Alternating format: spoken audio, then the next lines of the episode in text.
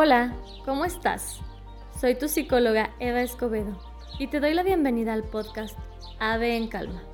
Te felicito por regalarte unos minutos para ti y comenzar este estilo de vida en calma, en donde aprenderemos a disfrutar de cada momento sin culpa, sin remordimiento, solo responsabilidad y gozo. Comencemos el vuelo.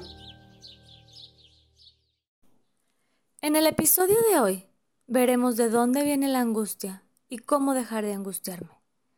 La angustia es la memoria en el inconsciente de que alguna vez algo salió mal y creí que cada vez que algo similar pasara, todo volvería a estar mal. Y dirijo mi pensamiento y mi sentimiento hacia la creencia limitante de que debo de angustiarme, porque si no me angustio, ahora sí va a estar todo mal.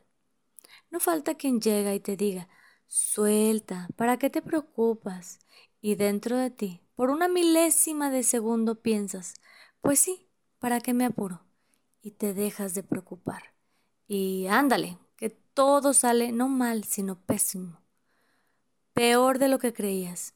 Y dices, lo sabía, debía seguir preocupándome. Si me hubiera seguido preocupando, tal vez no hubiera salido todo tan mal y tu creencia se afianza aún más. Tu auto boicot se reafirma. Y ya está. Estarás destinado a vivir angustiado, preocupado y con miedo de por vida. No, no es así, pero así lo has creído por mucho tiempo, así lo has sentido, por lo tanto es real, y tu diálogo interior es lo que te dice en cada momento. Si no te angustias, todo estará mal. Así que el primer paso es parar tu monólogo interior. Dile a tu yo, detente, para, ya es suficiente. Respira y comienza a pensar en las veces en que te sentiste mejor y que todo se resolvió para bien. Cuando pasaste un examen, cuando la junta fue un éxito, cuando te veías bien vestido, cuando la comida te quedó rica, cuando te peleaste con tu pareja y todo se resolvió cuando tenías dinero, cuando pudiste pagar.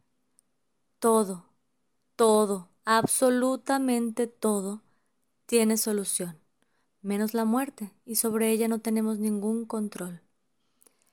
Así que como siempre, la única solución es cambiar el círculo vicioso por el círculo virtuoso.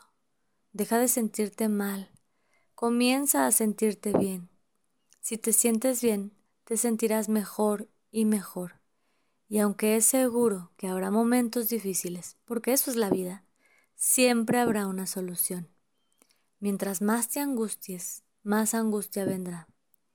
Mientras más contento estés, más contento estarás. Y como siempre, lo único que tenemos seguro es el presente. Así que, hasta que nos volvamos a escuchar, Respira en presente.